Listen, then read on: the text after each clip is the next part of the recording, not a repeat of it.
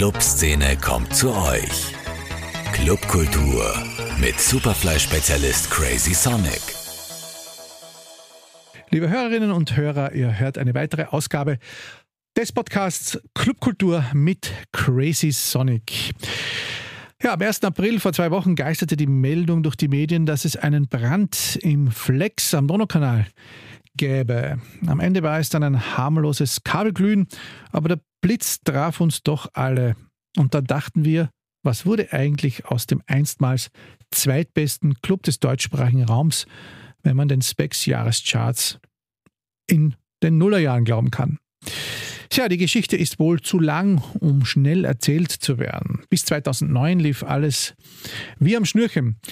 Dann, mit der Eröffnung der Pratersauna, kam im Sommer 2009 ein findiger Anwalt, der zufällig auch Anrainer des Flex und Parteifreund und Rechtsvertreter der damaligen ÖVP-Bezirksvorsteherin Ursula Stenzel war, darauf, dass das Flex gar nie eine offizielle Sperrstundenverlängerungsgenehmigung bis 6 Uhr besaß. Der Betreiber hatte es stets verabsäumt, sie zu beantragen und lange Zeit krähte einfach kein Hahn danach. Doch dann krähte der Hahn mittels Anwalt danach und just in seiner besten Zeit wurde der Club dann jeden Tag brutal um halb vier bei vollem Dancefloor zugedreht, während alle anderen munter bis in die Früh offen lassen durften. Es war wohl eine Summe von Versäumnissen und anderen Widrigkeiten, die zu dieser Entwicklung geführt hatten und danach natürlich auch zu einem kontinuierlichen Rückgang der Besucherzahlen, auch wenn seit 2012 mit der Einführung der einheitlichen Clubsperrstunde um 6 Uhr das lange Tanzen wieder möglich war. Seither gaben sich dann Promoter und Booker die Klinke in die Hand. Eine wilde Mischung quasi. Doch der Erfolg der alten Zeiten wollte nicht mehr recht zurückkommen, auch weil neue Player am Markt vieles besser machten.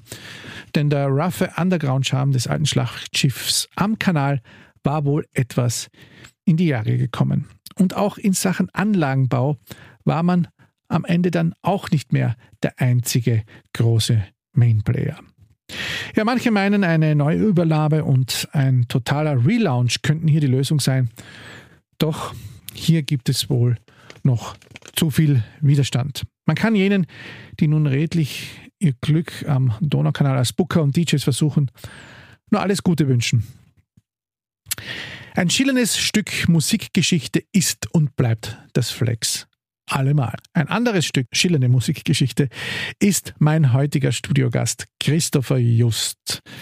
Den Wunsch, ihn einzuladen, hatte ich schon lange, denn in den sozialen Medien trifft man ihn nur noch selten. Seine launing Postings auch nicht immer ganz jugendfrei und seine schlüpfrigen Spazi-Duelle mit dem Kabarettisten Clemens Heipel sind legendär er war gemeinsam mit Pure als Ilsa Gold Wiens erster großer Rave-Export. Immer mit einer großen Portion Selbstironie. Jene, die Techno zu ernst nahmen, die Rave-Nerds, standen dem Sound von Ilsa Gold, den man gerne auch als Happy Hardcore bezeichnet, meist feindselig gegenüber. Später dann hat er Österreichs bekanntesten Dancefloor-Hit komponiert mit I'm a Disco Dancer auf Gigolo war er einer der größten Chartstürmer aller Zeiten, was die elektronischen Tracks anlangt. Er hat in New York gelebt und veranstaltet und wurde schließlich 2017 erfolgreicher Schriftsteller und das ist er bis heute auch geblieben. Man kann ihn aber immer noch als DJ buchen und das legendäre Saunamantel- und Schachspiel-Comeback von Ilsa Gold 2014 auf der Mayday war historisch, weil aktionistisch und befreit von ausgestreckten Jesushänden der damaligen EDM-Superstars. Er hat legendäre Scherze gemacht und ist um keinen frivolen Titel seiner eigenen Tracks gefeit. Jetzt ist er schlank und rank und weit ernster als noch als Punk Anderson in den 90ern. Christopher, schön, dass du es heute geschafft hast. Geschafft. Servus, Rudi. Ge geschafft. Wir haben ja festgestellt, wir sind gerade mal sieben Tage auseinander. Du bist sieben Tage älter als ich. Und beide sind wir erst im Alter aufs Laufen gekommen. Ist das bei dir so? Oder hast du, läufst du schon länger? Naja, ich habe angefangen vor doch schon 10, 15 Jahren oder so. Äh, Grund dafür war doch eine relativ prekäre Situation meines Gewichts. Äh, eines Tages habe ich festgestellt, so möchte ich nicht mehr länger durchs Leben gehen und habe beschlossen, etwas gesünder zu leben. Und das Laufen hat mir sehr geholfen, die äh, überschüssigen Kilos wieder relativ schnell wegzubekommen. Wie viel waren es dann am Ende? Naja, es waren zwischen 10 und 15, die ich losgeworden bin. Das ging wahnsinnig schnell, äh, natürlich auch äh, Alkohol, äh, abstinent und so weiter. Innerhalb, glaube ich, von zwei, drei Monaten war das. Same hier, würde ich sagen. Spannend, dass man äh, sich so lange irgendwie gehen lässt und dann auf einmal kommt man drauf. Waren es dann auch Wehwehchen? Ähm, Oder war es nur das Gewicht? Äh, in erster Linie war es die Eitelkeit, doch ganz sicher, ja. Äh, habe nicht wirklich drunter gelitten. Äh, allerdings war es an der Zeit, äh, einen neuen Lebensweg oder Rhythmus einzuschlagen und äh, da war gesund, gesünder Leben doch relativ äh, klar. Auf meinem Castzettel steht ja jetzt die erste Frage. Christopher, bist du überhaupt noch an Clubkultur interessiert, nachdem es in dem Podcast ja eigentlich darum geht.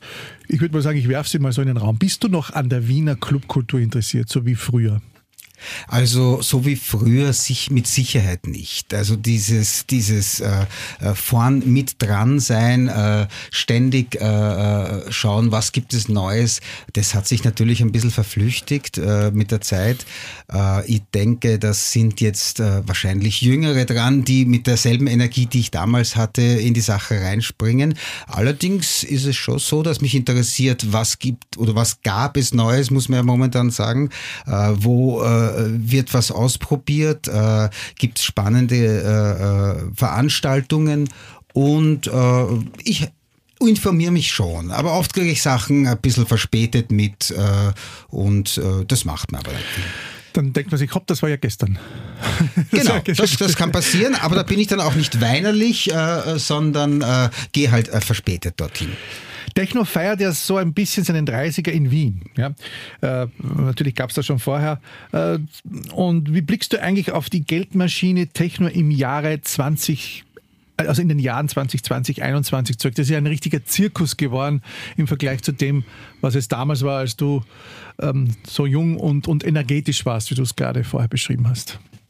Ja, siehst du, da hast du mich jetzt schon einmal. Ich weiß ja gar nicht, was für eine Geldmaschine Techno mittlerweile ist. Also mir ist schon klar, dass das äh, ein fixer Bestandteil äh, der Ausgehkultur geworden ist, beziehungsweise der äh, Hauptbestandteil. Wenn man weggeht, dann geht man zur elektronischen Musik tanzen und nicht äh, äh, zu Rock'n'Roll, zumindest in der breiten Masse. Äh, natürlich äh, stelle ich mir das jetzt so vor, dass damals in der Pionierzeit, wo es einzig und allein darum gegangen ist, die Sachen, die man äh, großartig findet oder dann auch selbst produziert hat, laut hören zu können, beziehungsweise Leute kennenzulernen, die die gleichen Interessen haben. Also quasi die Gründung einer Community, die es bis dahin einfach nicht gab. Das Finden gleich äh, äh, denkender, gleich äh, gearteter Menschen. Ist jetzt wahrscheinlich äh, nicht mehr so das Hauptthema. Speziell äh, habe ich das Gefühl, natürlich ist, äh, sind viel mehr Konsumenten da, die das ganze äh, äh, Theater ganz einfach dazu nutzen, um Spaß zu haben. Ja, ja mit, mit dieser Geldmaschine meinte ich dann auch diese ganze, äh, dieser ganze Gagenwahnsinn, der ja teilweise jetzt betrieben wird. Ich nehme ja einmal an, ich glaube, du hast mir das mal erzählt, Ihr habt äh, legendäre Partys gemacht in, in der, auf der Universität für Angewandte. Warst du da nicht involviert? Äh, ich war äh, damals nicht involviert. Ich erinnere mich jetzt auch eher an das legendärste überhaupt, nämlich Konrad Becker, der Underground Resistance auf die äh, äh Akademie, glaube ich, gebracht ja, hat. Becker war's, genau. Das war natürlich ganz großartig. Das war aber wie eine Parallelschiene, die zeitgleich gelaufen ist. Wir, das waren äh, eher die Leute, die in der Arena waren. Das war äh, Pure, mein, mein Kompagnon mit seinen Loop-Veranstaltungen. Ähm, das waren dann äh, die illegal Micro-Raves und äh, diese Abteilung einfach. Und äh, da ging es äh, nicht um äh, Kohle machen, sondern da ging es darum, Veranstaltungen stattfinden zu lassen und sie so durchzutragen, dass man sie weiter veranstalten kann. Die Riesengagen waren natürlich überhaupt kein Thema, die gab es niemand, die hätte niemand, die gab es nicht, die hätte niemand gezahlt. Ähm, das Ganze ist dann erst einmal von Deutschland ausgehend natürlich so explodiert, dass es dann irgendwann hier auch in Wien angekommen ist. Ähm, äh, Gasometer hat sicher seinen Teil dazu beigetragen, dass dann irgendwann das Gagenniveau äh, gestiegen ist, weil natürlich auch viel mehr Publikum da war. Aber der absolute Wahnsinn, der sich teilweise da mit Hunderttausenden Euro bei irgendwelchen DJs, die unter Techno laufen und gar kein Techno sind, äh, abspielt. Äh, das war nicht abzusehen. Hätten wir das gewusst, wer weiß, vielleicht hätten wir äh, uns alle leiser verhalten. Ja, aber ihr habt ja ohnehin schon relativ bald euer Projekt, sage ich mal, ein bisschen ja, subversiver darstellen äh, lassen. Ilsa Gold war ja das erste große Projekt, das damals auch richtig gut durch die Decke ging und wahrscheinlich für die damalige Zeit auch halbwegs erträglich war. Kannst du eigentlich das heute selber noch hören, was ihr damals so fabriziert habt und was da so die Hits waren, wie etwa Süchtig oder Silke? Äh, Durchaus. Das heißt nicht, dass ich mich äh, sehr oft hinsetze und mir meine eigenen Platten anhöre, aber wenn ich sie höre, speziell die Ilsa Gold Sachen, äh, blicke ich mit einem gewissen Stolz darauf, weil wir eben relativ schnell äh, einen Weg gewählt haben, äh, einen gewissen Kontrapunkt zu setzen zu dem, was eigentlich schon äh, äh, die damalige Kommerzialisierung gewesen ist. Und äh, subversiv zu arbeiten ist, glaube ich, etwas, was in mir prinzipiell drinnen ist. Das kann ich gar nicht verleugnen. Könnte denke ich, gar nicht äh, einen äh, komplett, äh, ähm, sagen wir mal, äh, unschuldigen Hit produzieren. Es muss da immer eine gewisse Fragestellung aufgeworfen werden. Anders kann ich es nicht. Habt ihr das eigentlich genossen, dass das am Ende dann vielleicht auch nicht alle immer witzig gefunden haben. Es gab ja damals schon wahrscheinlich noch äh, viel, viel analoger als heute äh, die Diskussion, was ist das eigentlich? Naja, äh, hätten es alle gut gefunden und alle witzig, dann hätten wir uns wahrscheinlich die Frage gestellt, was wir falsch machen. Ja? Also es war äh, ganz sicher die Provokation äh, ein Anliegen von uns, ähm, auch das vor den Kopf stoßen und äh, die Leute haben waren eh relativ bereit, mit uns mitzugehen. Manche haben uns natürlich auch gehasst, aber äh, das war natürlich äh, auch beabsichtigt. Und es ging immer darum, mehr oder weniger sich ein bisschen selbst zu hinterfragen und zu reflektieren, äh, ist es noch okay, was wir machen? Ist diese Veranstaltung äh, noch okay, wann da äh, der Sound immer mehr verwässert und kommerzialisiert wird? Und wollen wir da noch mitmachen? Und wenn ja, äh, wie knallen wir denen eines vor den Latz sozusagen? Ihr habt ja auch wirklich Schlager verwurstet, Texte aus Schlagern. Natürlich dann hochgepitcht und was weiß ich was alles durch alle möglichen Maschinen gedreht. Karel Gott und Peter Cornelius waren da dabei. Habt ihr eigentlich da die Rechte offiziell euch geholt, sozusagen geklärt oder war das alles noch Augenzwinkern? Nein, also in der damaligen Zeit, äh, wie wir das gemacht haben, war Techno tatsächlich noch so underground, dass diese äh, paar Vinyls, die wir da gepresst haben, äh, nie so weit an die Öffentlichkeit gekommen sind, nämlich an die breite Öffentlichkeit, dass Karel Gott oder Peter Cornelius, wobei Peter Cornelius hat es ja dann doch mitbekommen, aber im Prinzip konnte man relativ dreist samplen. wir haben uns das einfach genauso gegönnt wie zum Beispiel die Engländer, die auch brutalst gesampelt haben haben und, und das rausgebracht haben. Und dann haben sie mal geschaut, was passiert ist oder wir auch. Und es gab dann schon einmal Leute, die Rückmeldungen äh, gemacht haben, aber es ließ sich dann meistens lösen. Also, dass man zuerst anfragt und dann äh, ein halbes Jahr wartet, bis der Hit eigentlich schon gar kein Hit mehr sein kann, äh, das haben wir nicht gemacht. Also es ist eigentlich nichts passiert? Es ist nichts passiert. Ich bin einmal äh, äh fast verklagt worden, aber da habe ich gar nicht gesampelt, sondern nur sehr geschickt nachgespielt. Das konnte ich dann äh, eben äh, demonstrieren und dann haben wir uns geeinigt. So Aka Let Kagi. Alle was? Let Kaki von. Ach so, äh, äh, naja, gut.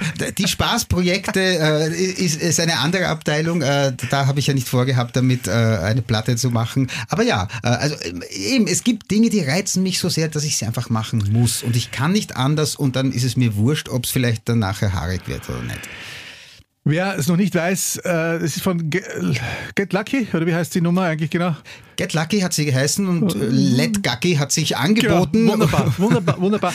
Ähm, und ich glaube, auch da passiert nichts, oder? Aber es gibt ja relativ viele, die das dann wirklich, ja, auch ich, sich angehört haben und vielleicht unter der Dusche dazu getanzt haben. Das, äh, das, das war, das war äh, der, der, Sinn oder vielleicht auf der Toilette. Äh, äh, ja, aber dadurch, dass niemals äh, ein Tonträger rausgebracht worden ist, dass niemals auch nur ein Cent damit verdient wurde, weil die Sache ganz einfach zum Anhören oder Free Download da war, glaube ich, äh, äh würde sich da auch niemand ernsthaft dahinter klemmen.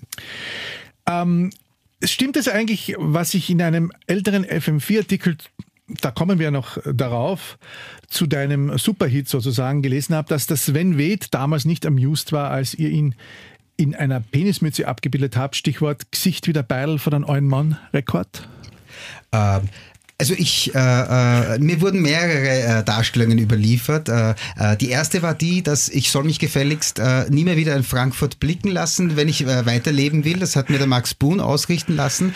Das Ganze wurde aber dann doch auf äh, einem bisschen einem kleineren Feuer gekocht, denn äh, später hat mir eine sehr gute Freundin Fotos äh, zukommen lassen von äh, Sven Weths äh, Hardhouse, glaube ich, hat das Label geheißen, ja, ja, Headquarter. Und da hatte er in so Metallschienen all seine Platten aufgehängt und auch unsere dazu. Also er dürfte es letztendlich äh, doch mit Humor genommen haben und, und als Ehrung. Aber die Platte war äh, doch eine Attacke, äh, eine ganz bewusste Attacke an Sven Weth, weil wir haben das damals überhaupt nicht ausgehalten, wenn äh, jemand äh, Musik auflädt mit so viel Kitsch äh, wie äh, diesem Ballet Dancer, Clown und sonstigen äh, eh so Quatsch und da mussten wir einfach äh, zurückschießen.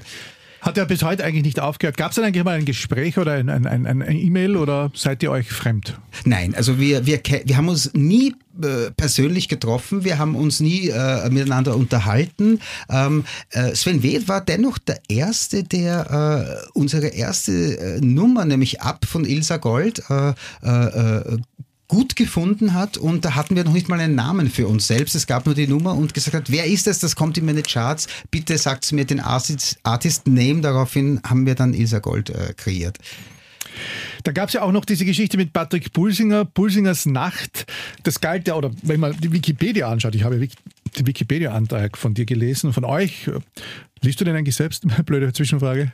Äh, äh, ob ich äh, äh, Wikipedia-Einträge von mir selbst lese. Ja. Naja, äh, ähm, ja, sicher, natürlich, das ist natürlich interessant.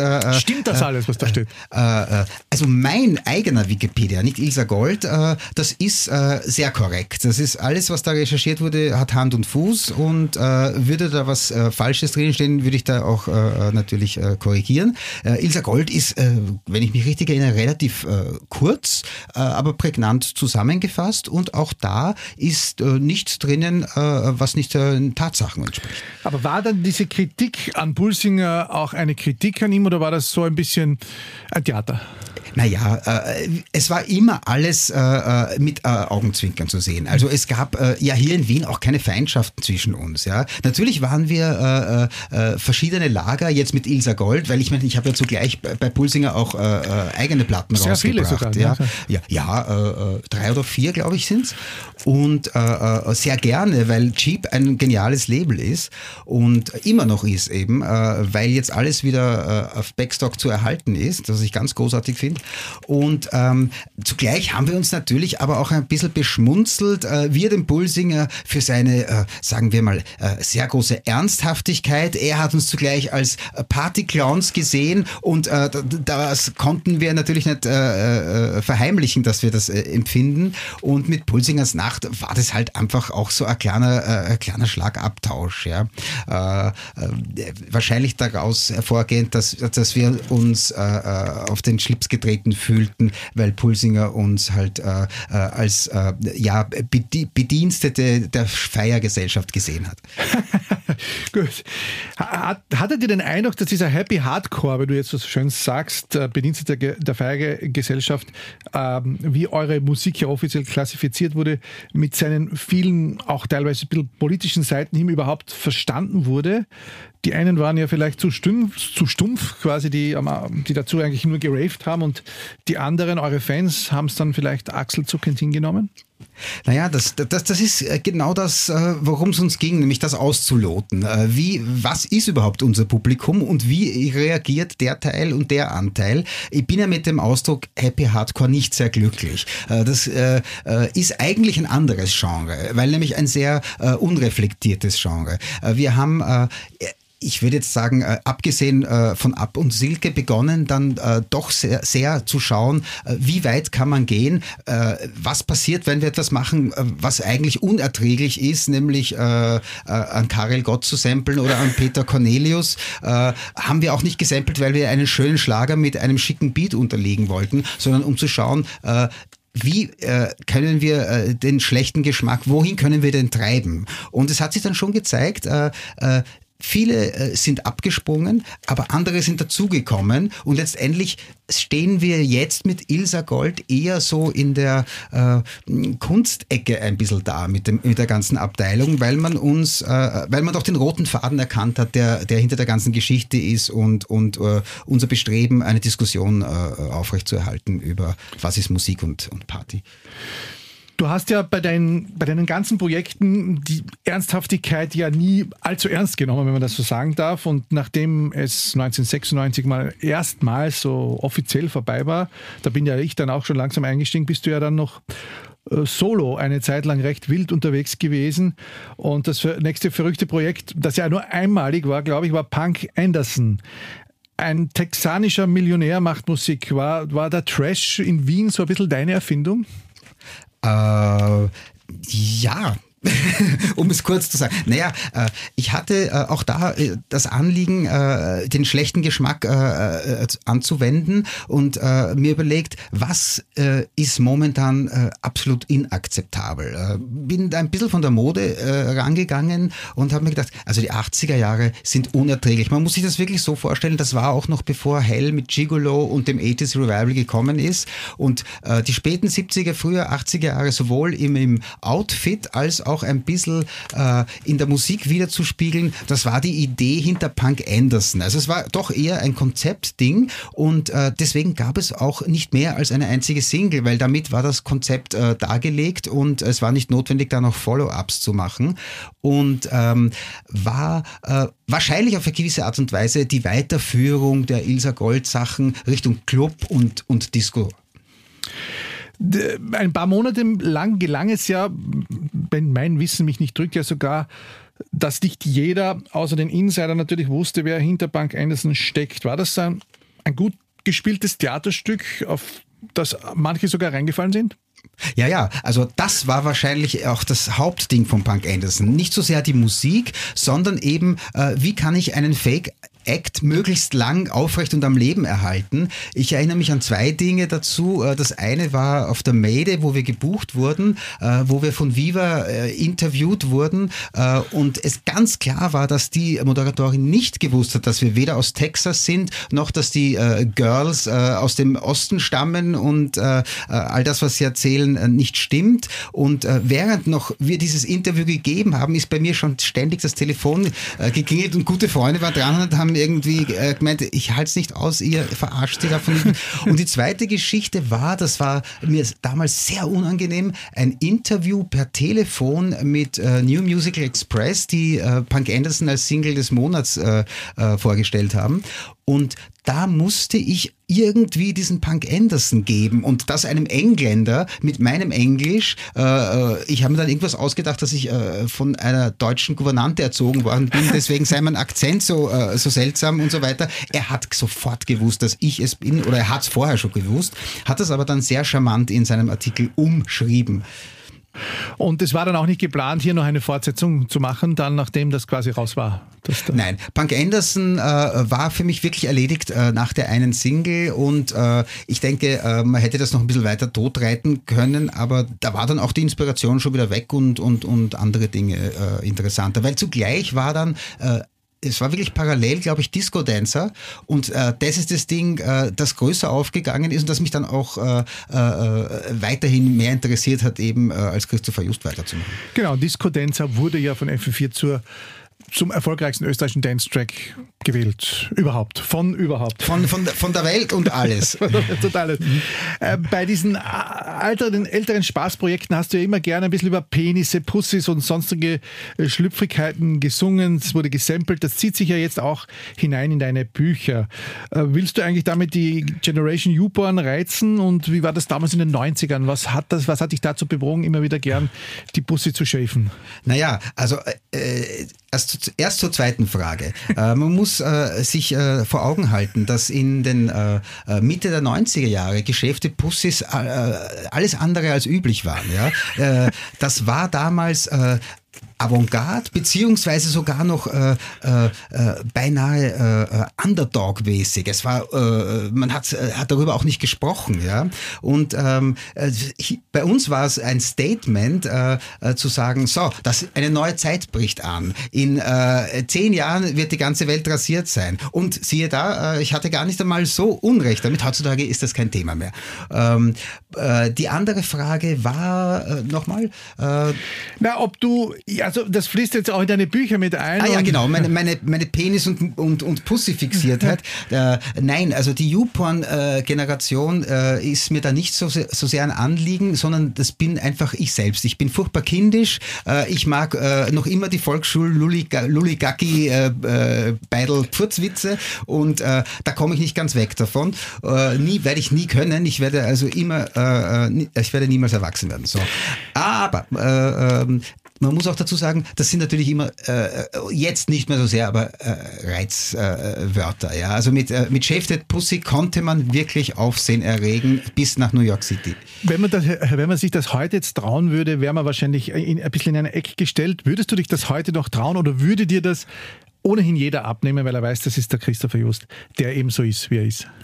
Äh, also es ist keine Frage des Trauens. Äh, ich glaube, ich habe mir so einen, einen kleinen Freigeist erkämpft. Äh, ich kann mir relativ viel leisten und genau wie du sagst, so passiert das ist ja der Christopher. Na gut, also dann, dann können wir damit leben oder es ignorieren. Ich würde aber thematisch äh, wahrscheinlich woanders hingehen, um zu provozieren. Das äh, macht heute äh, niemanden mehr wild oder, oder, oder interessiert auch keinen mehr, wenn man jetzt mit, mit Pussy und, und, und Penis daherkommt. Ja. Aber auf Facebook hast du auch die legendären, ähm, sage ich mal, Posting-Duelle mit dem Clemens Heipel, die ja noch vor einigen Jahren hat es gegeben, die ganz Wien unterhalten haben, die finden nur noch recht selten statt weil ich Facebook Mühe mache?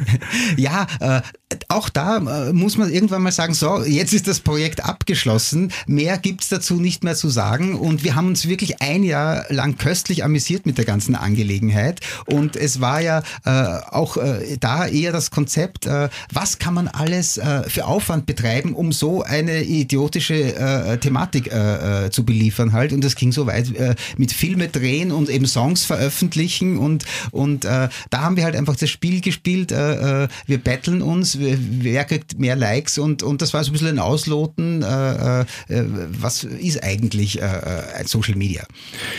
Und dieser Aktionismus, für den du ja bekannt warst, der gipfelte dann in den 90ern, ähm, als du und dein Partner Pure, der ja eher so der nerdige, sag ich, Technoproduzent war und du eben der, der feierwütige Spaßvogel, als ihr einem damals vielleicht heute nicht mehr, aber damals sehr bekannten Boulevardblatt, dem täglich alles, eine wunderbare Geschichte aufgetischt habt. Ja, ähm, auch eine äh, ganz spontane Angelegenheit. Es war äh, unser Coming Out als Pärchen. Äh, die Idee kam daher, äh, weil wir eine Redakteurin kannten, eine gute Freundin von mir, und die hat eine Kolumne geleitet und die hat geheißen Das erste Mal oder mein erstes Mal. Und äh, wir haben uns gedacht, das wäre doch total lustig, äh, diese Kolumne zu missbrauchen und eine vollkommen hanebüchene Geschichte äh, äh dort reinzutun. Äh, das Medium selbst, äh, täglich alles, fanden wir nicht allzu prickelnd. Das war dreckigster Boulevard natürlich. Ja. Und denen wollten wir einfach, die wollten wir richtig verarschen. Und sie hat gemeint, ja, warum nicht, das machen wir. Und äh, es ist tatsächlich dann genau so rausgekommen, wie wir äh, sie gebeten haben, den Text zu schreiben. Also mit absurdesten Geschichten, dass wir Hard Trance DJs sind und uns eben auf Partys kennengelernt einer ist Gärtner, haben. glaube ich. Einer, einer. einer, ist Gärtner gewesen und also lauter Absurditäten. Ähm, es war aber dann doch plötzlich doch, also es war sehr lustig. Wir waren auf einer Party äh, irgendwo im Museumsquartier und um, äh, das war die Sonntagsausgabe und die war dann quasi um fünf in der Früh in all diesen diesen Zeitungsständern drinnen und, und irgendjemand kam mit einem Riesenpacken herein und hat die unter allen Leuten verteilt und es war wirklich lustig mit der Geschichte. Aber es gab äh, kurz ein unangenehmes Nachspiel für die Redakteurin, weil äh, herausgekommen ist, dass wir nicht, wie wir da behauptet haben, äh, ein Paar sind, sondern äh, einfach die Zeitung an der Nase herumgeführt haben. Und man hätte sie um ein Haar gekündigt, wenn nicht plötzlich so unglaublich viel positives Feedback von den Lesern gekommen wäre, dass es großartig ist, dass die endlich mal was auch über ein schwules Pärchen schreiben und somit hat sich das dann alles äh, in Wohlgefallen aufgelöst und heute haben wir noch einen lustigen äh, Artikel zum an die Wand hängen. Genau, und du hast ihn mir ja netterweise geschickt. Ich hänge ihn auch in den Begleittext, wenn du erlaubst. Die Hörer können dann den auch nachlesen, denn wie gesagt, es ist schon ein, ein paar Jährchen her und das Magazin, äh, plötzlich Magazin wäre zu viel. Die Zeitung gibt es natürlich schon lange nicht das mehr. Schundblatt, das Schundblatt hat sich verabschiedet. Äh, der Chefredakteur ist wieder zurück nach Deutschland und macht dort, weiß Gott, was für Dinge. Genau, und ähm, Gott sei Dank gibt es nicht. Leider gibt es allerdings schlimmere, man, man, muss ja sagen. Das war noch liebenswert im Vergleich ja, zu dem, was jetzt Boulevard ist, muss man wirklich sagen. Ja. Richtig. In den 90ern und in den frühen Nullerjahren warst du dann ja auch manchmal selbst gern betäubt und fast einige Male auch nicht mehr ganz auftrittstauglich. Ich kann mich noch gut erinnern, als wir mal in Budapest waren. Auf einmal war dann damit Schluss. Was hat dich eigentlich dazu bewogen zu sagen, so jetzt ziehe ich die Reißleine? So, so, jetzt geht's also ins Private. Also, ähm, ja. Äh, Podcast dürfen. Ich denke, äh, äh, gewisse Dinge äh, machen einfach eine Zeit lang Spaß und sind sehr, sehr interessant. Und ich wollte auch ausloten, äh, wie weit äh, will ich da mitgehen, wie weit empfinde ich dabei noch immer eine Experience und Vergnügen und äh, sonstige Dinge.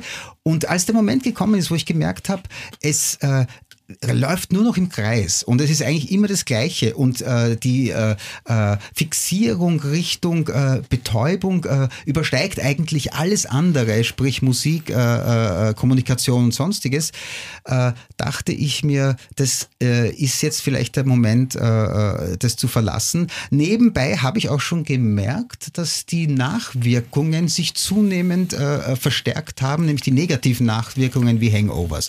Also habe ich von einem Tag auf den anderen äh, beschlossen, es reicht jetzt, zumal ich auch äh, einige Gigs in den Sand gesetzt habe in meinem Zustand und das wäre für die Zukunft vielleicht doch nicht so super gewesen, wenn das so weitergegangen wäre. Und ich kann Sachen nur extrem machen. Also von einem Zug abspringen auf den anderen auf und dann äh, äh, gesund sein, äh, äh, Alkohol, äh, alles andere weg und äh, stattdem begonnen auch eben zu laufen und, und, und ich bereue keinen Tag, wirklich keine Sekunde von der ganzen Zeit damals. Das möchte ich wirklich sagen. Aber ich bin sehr froh und stolz, äh, das auch äh, rechtzeitig beendet zu haben. Und wie ist das heute jetzt so nach doch schon fast 20 Jahren ähm, vor dem Kamin ein Gläschen Chardonnay, wenn man am Abend ein Buch liest oder nach wie vor lieber das Wasser oder den Tee?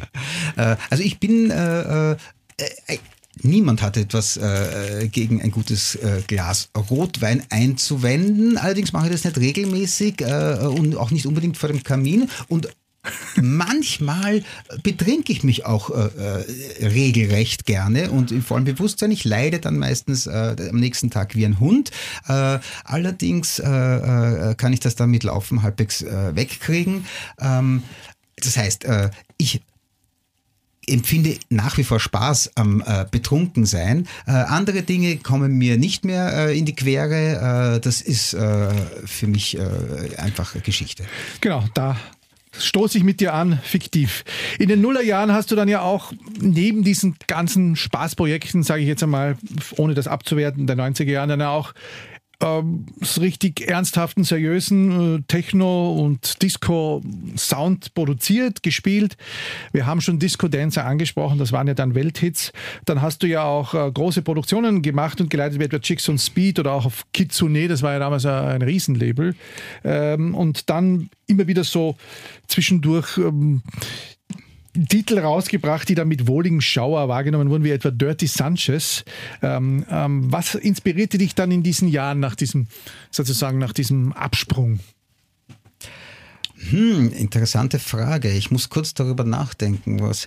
Äh, ich weiß nicht, also ich, ich habe ja selten einen Plan. Also äh, ergibt sich eins aus dem anderen. Äh, der Wechsel, äh, äh zum Beispiel äh, Kitsune, äh, da war äh, für mich wesentlich wieder so ein bisschen Richtung Naivität zurückzugehen. Also äh, Techno war damals auch schon sehr, sehr hochgezüchtet. Äh, soundmäßig äh, ist relativ äh, äh, fast alles schon ausgelotet gewesen und ich wollte ein bisschen zurück. Disco war sowieso immer ein Thema für mich. Äh, mich wieder mit einfachen, naiven Melodien spielen, äh, Sachen, äh, die in dem Fall überhaupt keinen doppelten Boden haben, sondern nichts anderes sind als äh, äh, Hörerlebnisse, zu denen man tanzen kann. Äh, das war zu dieser Zeit so. Also es ging zurück zum Sound einfach, ja, weg von äh, der Message, äh, äh zurück äh, zum puren Spaß äh, haben am Musik machen. Es kam ja auch zu einer kurzen Reunion von Ilsa Gold, wobei ihr euch ja dann auf der Bühne massieren habt lassen und Schach gespielt habe. Kannst du ein, könnt ihr eigentlich Schach spielen? Äh, Peter kann ganz gut Schach spielen. Ich bin ein lausiger Schachspieler. Wir mussten, äh, glaube ich, äh, drei oder vier Partien äh, spielen, um die äh, äh, Auftrittszeit hinter uns zu bringen. Und alle hat Peter gewonnen. Ich nicht. Beim selben Konzert übrigens hat auch noch Louis Austin gesungen. Also wir haben nicht nur nicht gespielt, wir haben auch überhaupt nichts gemacht. Wir haben auch noch jemand anderen für uns singen lassen. Louis war so nett und ist da eingesprungen. Und ähm, ja, äh, Ilsa Gold gibt es eigentlich, gab es nur kurze Zeit nicht mehr, gibt es immer noch, das ist ein offenes Ding und äh, ab und zu machen wir Sachen. Wir haben das letzte Mal, glaube ich, in Berlin gespielt, vor einem Jahr oder so, nein, es müssen schon zwei Jahre her sein mit Corona. Und äh, äh, es gibt also noch Leute, die daran interessiert sind und wir denken uns aber dann auch wirklich für jeden Auftritt etwas Spezielles aus. Und das mit der Massage, das war äh, eins von diesen furchtbaren Riesenfestivals, ich glaube Nature One oder, oder so etwas. Und äh, da war ganz klar, äh, wir werden uns da nicht hinstellen mit unseren Synthesizern, sondern wir werden eine Performance draus machen. Und, und wer das Publikum dann darauf reagiert? Äh, das Publikum hat darauf reagiert, zu 70 Prozent äh, ausgesprochen ablehnend. Äh, sprich, vor uns hat gespielt Mental Low Noise Charlie Tio oder wie, wie die beiden Kerle heißen und haben wirklich den Floor bis zum letzten Eck gefüllt gehabt. und wie wir dann gespielt haben, haben nach einer Viertelstunde die ersten Leute, das war mal so ein langes Intro, wo wir was mit, äh, glaube ich, Steve Reich Samples gemacht haben, sind die langsam abgewandert. Äh, also von 10.000 haben wir so ungefähr auf 4.000 Leute reduziert, aber die waren äh, dafür sehr glücklich damit. Die Veranstalter haben, nachdem wir äh, von der Bühne gegangen sind, nicht viel gesagt nicht viel gesagt, haben sie euch auch nachher nichts geschrieben. Wir buchen euch nächstes Jahr wieder. Nein, nein, es kam dann gar nichts mehr. Aber gut, man, man, man, hat schon gewusst, worauf man sich einlässt. Ja? Es war klar, äh, wir werden dort nicht hingehen und, und äh, jetzt in erster Linie äh, Playback und, und Happy Hardcore machen. Das heißt, wenn man euch buchen würde, man wüsste nicht, auf was man sich einließe. Es kann eine Performance werden oder er könnte auch tatsächlich mal wieder Lust kriegen, die, die, die Samples zu bedienen, äh, die ja, Sampler zu bedienen. Ja, durchaus, durchaus. Also äh, das ist eben äh, genau das Spannende für den Veranstalter, das möchte ich dazu sagen. Also nur Mut. Äh, es kann durchaus sein, dass wir mit äh, unserer uralten 303 und einem Drumcomputer daherkommen und einen Acid, äh, einen Acid-Gig machen. wenn wir allerdings nach Utensilien fragen, wie irgendwelchen eben Massagebetten oder Whirlpools, dann kann man sich schon eher auf was Optisches gefasst machen. Aber es wird ja wahrscheinlich sicher nicht mehr dieselbe sein, sondern Nein, ganz sicher niemals. Da sind, da sind wie, wie, wie äh, in, der, in der ernsten Musik. Äh, das ist äh, eine einmalige Aufführung, das wird nicht wiederholt. Man hat uns oft gebeten, den äh, Live-Act von äh, Berlin Mayday äh, Weißensee äh, zu wiederholen mit der Joghurtmaschine. Das äh, kam natürlich nie in Frage. Du bist ja dann auch eine Zeit lang in New York gewesen und hast dich dort ein bisschen inspirieren lassen. Da steht auch, du wärst Veranstalter dort gewesen. Wie hat dich diese Zeit in Amerika inspiriert und warum bist du eigentlich dann wieder zurück? War das dann das Leben, das dich gestört hat in der Stadt, das zu teuer war? Erzähl mal ein bisschen vielleicht noch ganz kurz.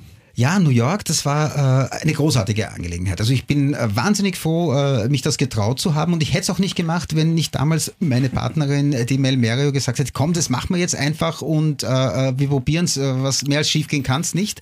Ähm, der Larry T war derjenige, der uns quasi äh, dazu ermuntert hat und gesagt hat, kommt doch einfach nach New York, äh, da können wir viel machen. Gut, New York äh, ist... Äh, eine irrsinnig anstrengende Stadt, eine irrsinnig teure Stadt, aber es passiert wahnsinnig viel. Und es war, äh, also man braucht eine Person, die einem ein bisschen äh, äh, den Fuß in die Tür stellt und dann äh, kann man anfangen.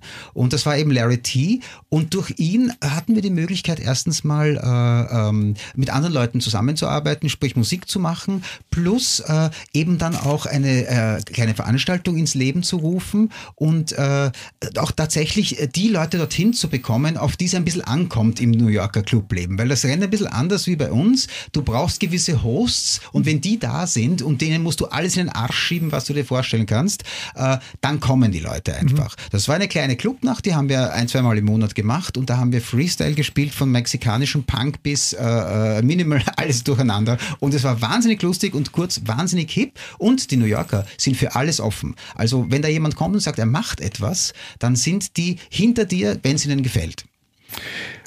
Du bist dann zurückgekommen und bist jetzt. Warum bin ich zurückgekommen? Ja, das hast du gefragt, genau. Warum kam ich zurück? Es war so, dass nach drei Jahren äh, äh sind dann unsere Artist-Visa äh, ausgelaufen und dann war die große Frage, äh, permanente äh, Residency oder nicht. Und äh, da hätte man dann erst einmal ein ganzes Jahr im Land bleiben müssen oder mehr als ein halbes Jahr auf jeden Fall. Und irgendwie, ich muss gestehen, ich habe ein bisschen genug gehabt und ich habe meine Familie vermisst. Ich habe äh, tatsächlich äh, die Wiener äh, lässige äh, Dirfheit, den Schmäh vermisst. Ich wollte wieder mal sagen können, Arsch und Beidel und ohne dass ich äh, nicht verstanden werde oder jemanden vor den Kopf stoße, wenn ich sage, heute ist alles Arsch, weil das sagt man bei den Amis wirklich nicht. Und äh, es war einfach gut abzuschließen. Es war nicht mehr der Reiz da, unbedingt bleiben zu wollen.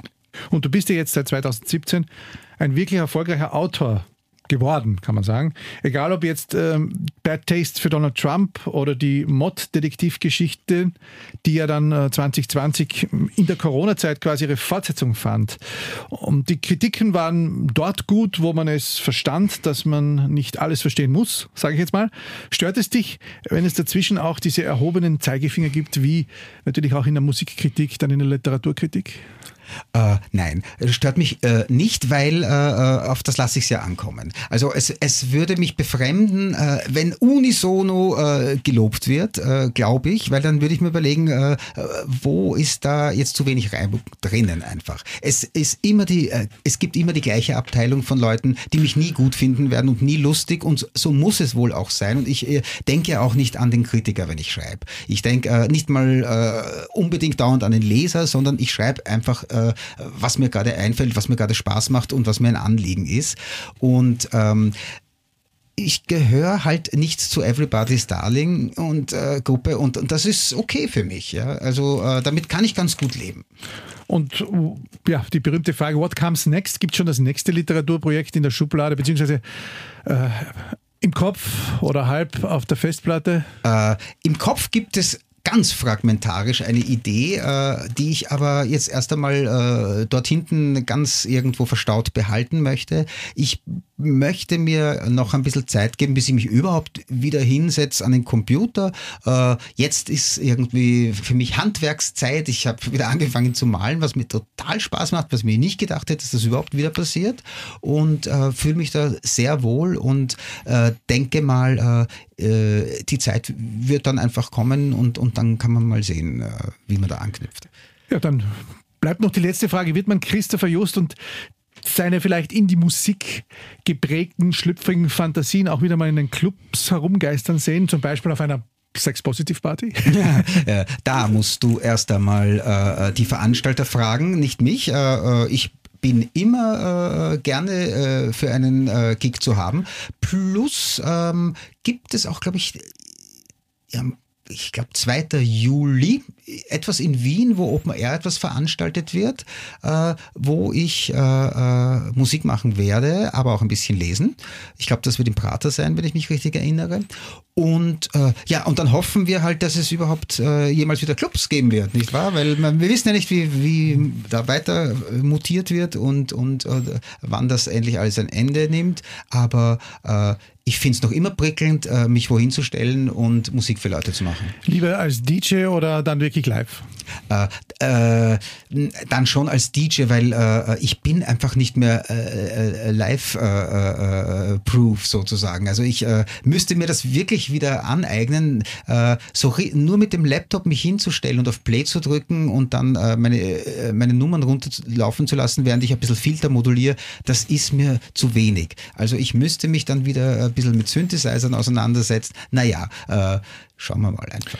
Schauen wir mal, die düsteren Fragen habe ich ohnehin in den letzten Wochen vielen gestellt. Es war sehr, sehr unterhaltsam. Danke vielmals, Christopher, für deine Zeit. Und ja, wir freuen uns schon sehr, wenn dieser Podcast ausgestrahlt wird. Und liebe Leute, ihr da draußen könnt uns natürlich auch jederzeit Feedback schreiben. Das war's wieder mal von mir. Clubkultur mit Crazy Sonic. Danke vielmals, Christopher Just. Gerne. Und wir sehen uns dann spätestens im Sommer, wenn hoffentlich ein paar Open Airs sein werden. Genau, so machen wir das. Clubkultur mit Crazy Sonic. Zum Nachhören als Podcast auf superfly.fm.